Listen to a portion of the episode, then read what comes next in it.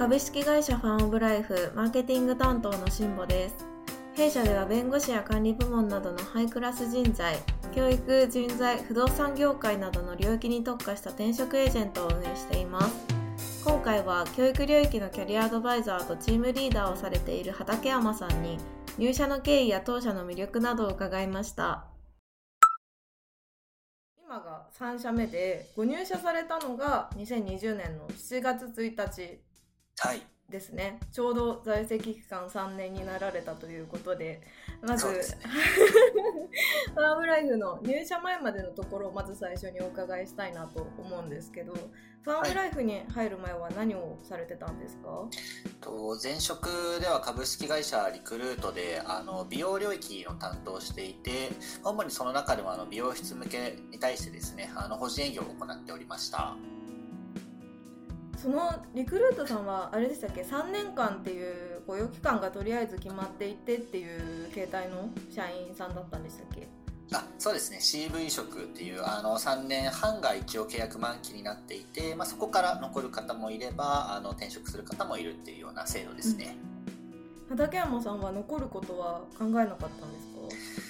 そうですね。僕は働き始めてから、まあ、あの仕事内容であったりとかあのそういった部分にはかなりこうやりがいは持っていたんですけど、やっぱりちょっと違ったあの業界とか領域でこう働いてみたいなっていう思いもあったのであんまりこう残るっていう選択肢は考えてなかったですね。うんじゃあその3年半の期間が終わるタイミングとかで転職活動始めたっていう感じですか？そうですね。ちょうど僕の場合はまあ3年半前ぐらいに卒業のタイミングが来たんですけどちょうどコロナのタイミングが重なりながらそのタイミングであの転職活動は行いましたね。あなるほど。コロナとかもあったんですね。そうですね。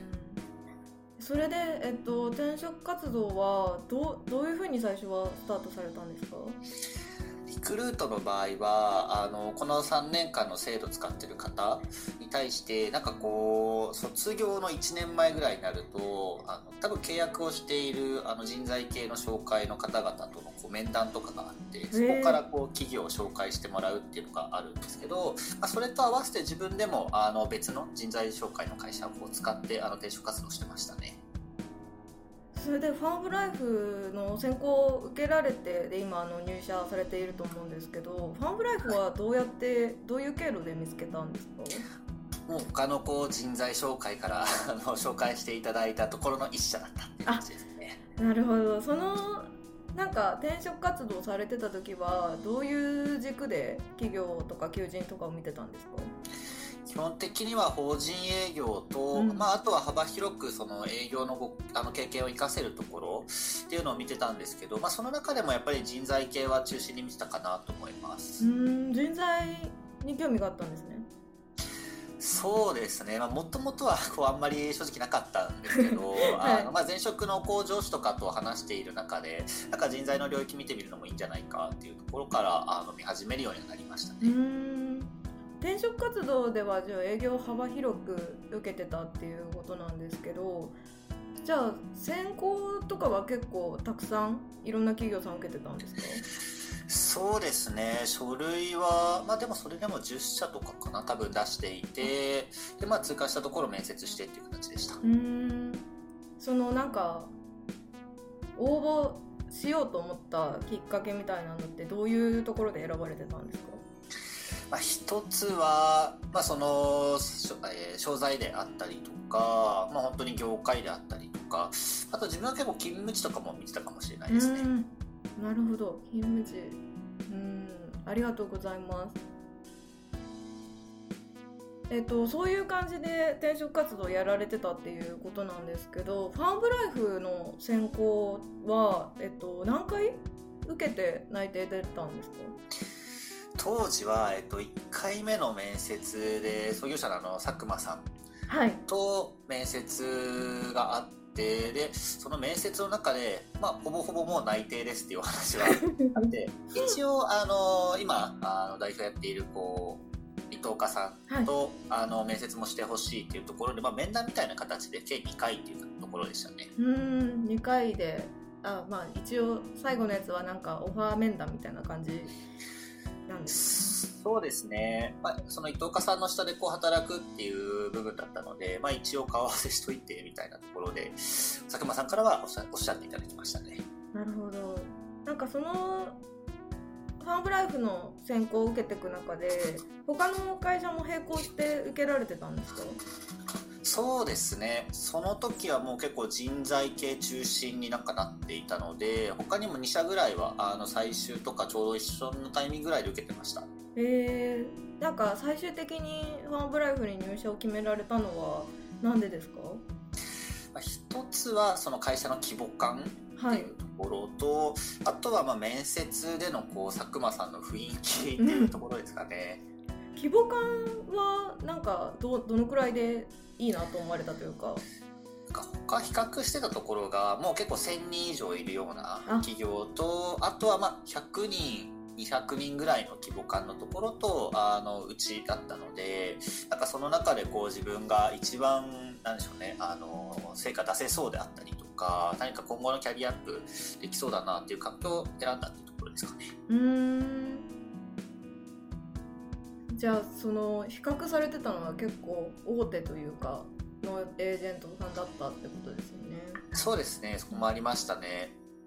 あとあれですよね。佐久間さんの雰囲気、はい、雰囲気はどういいなと思われたんですか？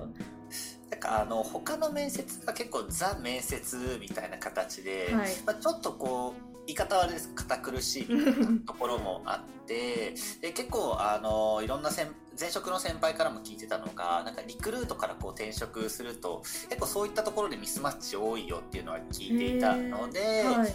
そのまあ佐久間さんのこう、まあ、柔らかい雰囲気だったりとかなんかこう本音ベースでその面接の時からいろいろとお話しいただけたところがかなりなんか僕としては良かったなと思いました。なるほど。確かに佐久間さんももともとリクルートにいらっしゃったと思うのでなんかその辺もこう雰囲気が近しいというか合うみたいなところはあったんですかね。あそうですね。もともとそれもあの事前にこう調べてはいたんですけどなんかこの方も確かにリクルートいてもおかしくないなっていうような雰囲気だったのであやっぱなんかあリクルートっぽいなみたいなのあるんですか？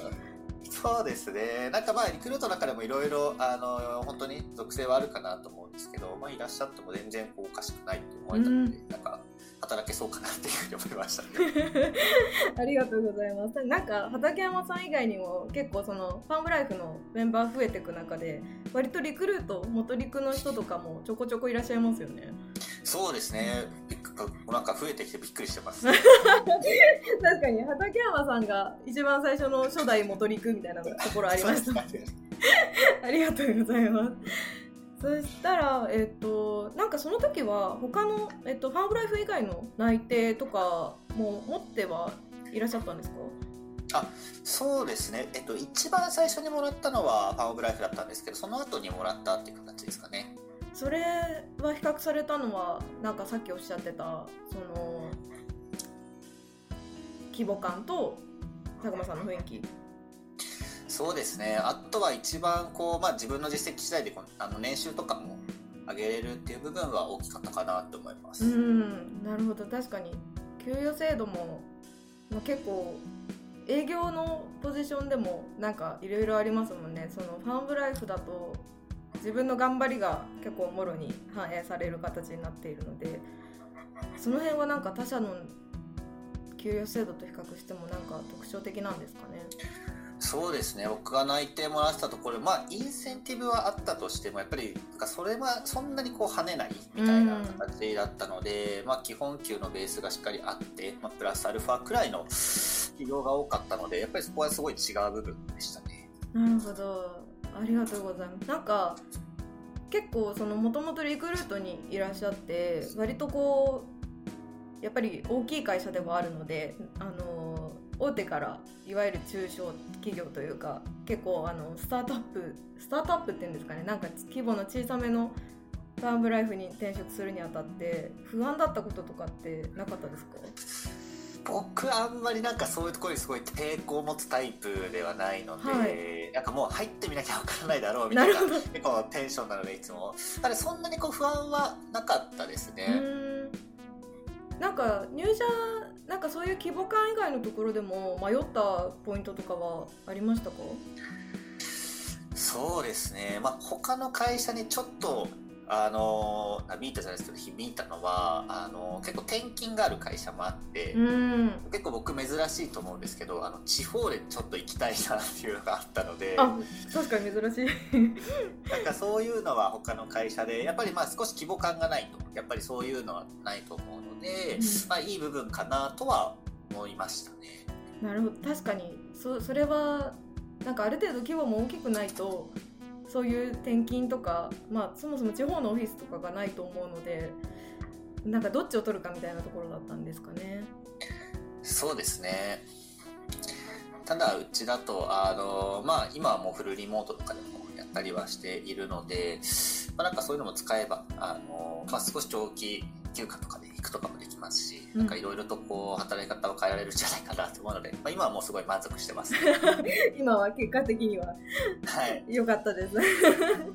ありがとうございます。じゃあ、えっと、実際入社されてみてなんかあの入社前に思ってたことと違うなとかギャップに感じたことって何かありました？これは入社後のギャップというか、まあ、前職とのちょっとギャップにはなるんですけど、はい、あのかなりこうテキストベースでのあのコミュニケーションがあのすごい多かったのでそこはすごいギャップを感じましたね。あえっとあれですよね。今のファームライフがテキストコミュニケーションが多いってことですね。そうですね。すいません。はい。ああなるほど。それはなんか入社入社した当時畠山さんが入社された当時って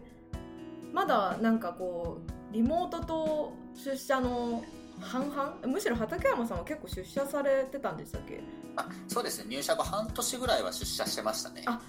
それでもなんか結構そのギャップは感じたなって思われてるってこと？そうですね。同じこうフロアにいてもテキストでこうやり取りするとか まあもちろん佐久間さんとのやり取りはあのフロア違うのでこうテキストだったりその当時のあのリーダーはあのリモートだったのであそこでこうテキストでやるっていう部分とかは今までではあんまりこう経験してなかったので。そうかそうですよね。確かにあの時あの渋谷にオフィスを構えていた時だと思うのでなんか7階とあれ7階でしたっけ？7階と3階 ?3 階と9階じゃなくて9階でしたっけ？まあでもそのフロアが2つあったんですよね。そうですね。でその3階の方で私とかあの佐久間さんとかなんていうんですかね。結構アシスタントとかマーケティングのメンバーは3階の方で仕事していてであのキャリアアドバイザーの皆さんは上の階で面談をされてるっていう時があったんですよ。そうですね。でその時の畠山さんのリーダーは村田さんになるんですかね？そうですね。その時は村田さんでしたね。なるほど。ね村田さんはその時はご自宅でお仕事されてた？そうですね。僕がもう入社した時にはリモートでやってらっしゃいましたね。はあなんかそんな時もありましたね確かに。ありがとうございます。なんかそのギャップテキストコミュニケーション多いなっていうギャップはなんかどどうでした？その良くも悪くもかなって思ったんですけど畠山さん的にはどう思われてたんですか、はい、そうですね。最初はやっぱり、まあ、今でもなんですけど慣れない部分は正直まだあって、うん、なんかこの、まあ、相手に伝わるようにやっぱテキストでこうしっかりとあの意図汲み取ってもらえるような書き方しなきゃいけないであったりとか相手の今考えていることをこうダイレクトにちゃんとこうあの感じ取るっていうところは、正直難しかったなっていうころで、まあ、今も訓練中かなっていう部分ですね。なるほどただなんかこう本当に電話とか対面ではなくその、まあ、何かあった時にすぐにこうコミュニケーション取れるっていうのはあの一番いい部分かなとは思います。うん、おっしゃる通りですねなんか私もあんまりこう相手の時間をなんか奪っちゃった感がテキストコミュニケーションだとないのでなんか電話するほどでもないなみたいなことをテキストで送っていけるのはすごいテキストコミュニケーションのいいところだなって最近改めて思ったところでした。そうですね。はいありがとうございます。そしたらえっと今畠山さんはチームリーダーとしてもえっと2名2名ですかね？の方のマネジメントも担当されているということでなんかチームリーダーとしてのお仕事とあとキャリアアドバイザーとしてのお仕事があると思うんですけどざっくりその辺りを何されてるのかとかを教えていただけますか？はい。まあえっと、キャリアアドバイザーとしてはあの、まあ、日々こう求職者の方々と面談をしてあの皆さんの、まあ、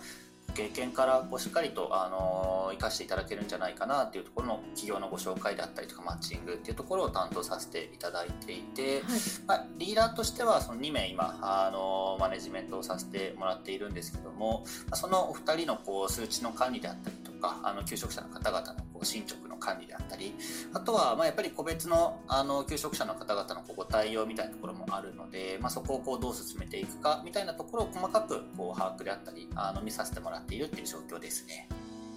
ありがとうございますなんかチームリーダーになられたのは、えっと、ちょうど1年ぐらい前っていうことだったんですけど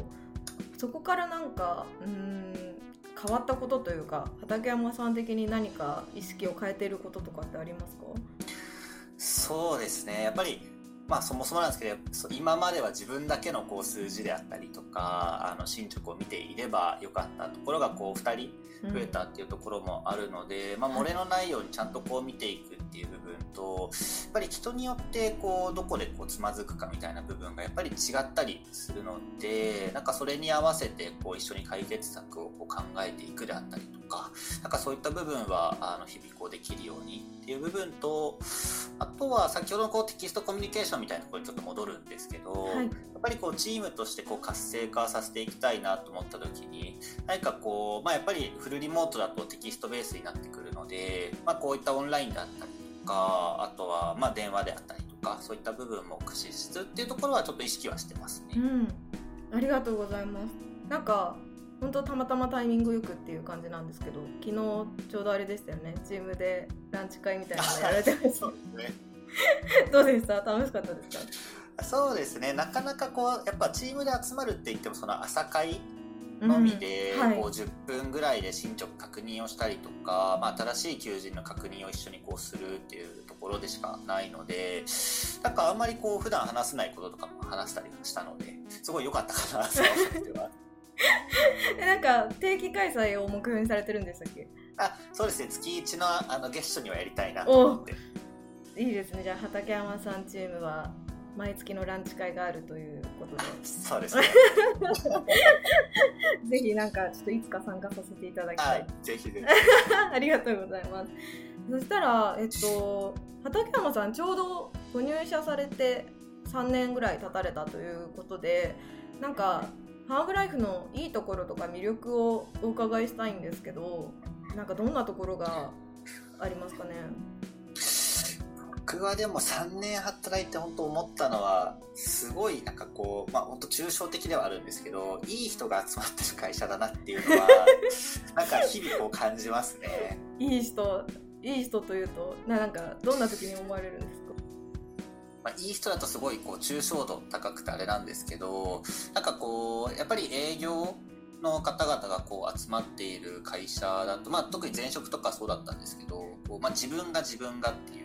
ガツガツした中がこう見えている中でこう競い合ってるっていう状況だったんですけどだからうちの会社だと、まあ、それもあの営業としていい姿かなとは思うんですけどあまりこうガツガツっていうよりうちに秘めたものをこうしっかり持ってる方々が多い。でその中でこうみんながこう競い合って数字を目指しているっていうところはなんかすごいこう僕としてはあの働きやすかったりとか、はい。あのなんか雰囲気がいいなっていうふうには思いますね。うん確かになんか今言われて思ったのがなんか私もこの間会社の雰囲気みたいなのを聞かれたことがあってあのあんまり自分が自分がって主張する人がいなくてでもなんかチームでは絶対達成しようねとかなんか会社の目標は絶対頑張ろうねっていう雰囲気があるのがすごいいいところだなって思ったんですよね。なんかそれと結構近いかなって思ったんですけど。そうですね。確かにそうですね。そんな感じですよね。はい。ありがとうございます。そしたら、えっ、と、なんか、畠山さん、多分キャリアアドバイザーとしてのご意見もあのリーダーとしてのご意見も伺いたいなっていうところでなんかどんな人だったらファームライフうちの会社に合うと思いますか？でも一つはやっぱり特徴的な部分は本当フルリモートっていうところがあるので、まあ、自分自身でこう改善を行っていくであったりとか、まあ、数字を追いかけるっていう、まあ、ちゃんとこう意思は持ってる方はまず合うかなっていうところと逆に何かこうまあ本当に大手さんみたいになんか3ヶ月研修をやってじゃあそこからこう OJT であの現場学んでみてっていうようなスピード感を好まれる方よりは何かこう日々あの、ま先週までこれ頑張ろうって言ってたけどちょっと方向性変えてこっちに舵を切ろうかみたいなのをやっぱ楽しめる方が合うんじゃないかなって思いますね。ありがとうございます。なんか畠山さんがご入社された時も多分今もだと思うんですけど結構そういう雰囲気はやっぱあるんですか？営業の方々の中でも。そうですね。なんかこう1ヶ月前取り組んでたこととちょっとあの思考を変えてやってみようっていうことであったりとかまあ今は結構しっかり研修制度も整ってるかなと思うんですけど、僕が入社した時は本当に2日目ぐらいから面談したような形になったので、僕はそれがすごい楽しかったなと思うんですけど、はい、なのでそういったこう本当に変化が楽しめる方は多いんじゃないかなと思いますね。うんありがとうございます。なんかそういう人が多分今も多いと思うしこれから入ってくる方もそういう楽しめる人だったらきっとなんか活躍できそうっていうことですよね。そうですね。ありがとうございます。えっとすごい畠山さんいろいろお話をお伺いできたので本当最後になるんですけどあの6月から当社の新しい期が始まっていて今ちょうど多分1ヶ月ぐらい経ったところだと思うんですけど今期の目標とか意気込みを聞かせてくれますか？ありがとうございます、まあ、チームとしてやっぱりこう成果を出すっていうところと、まあ、個人でもしっかりこう成果を出すっていうその2つはこだわっていきたいなと思っているので、まあ、期より8期よりもあの全体のこう目標も上がっている中なのでそこのこう目標っていうのをもう確実にこうクリアをしていって、まあ、チームでも個人でもこうハイ達成っていうところができるようにあのめがけて9期は頑張っていきたいなと思っております。私も応援しております。ありがとうございます。ありがとうございます。じゃあすいません。貴重なお話をありがとうございました。ありがとうございました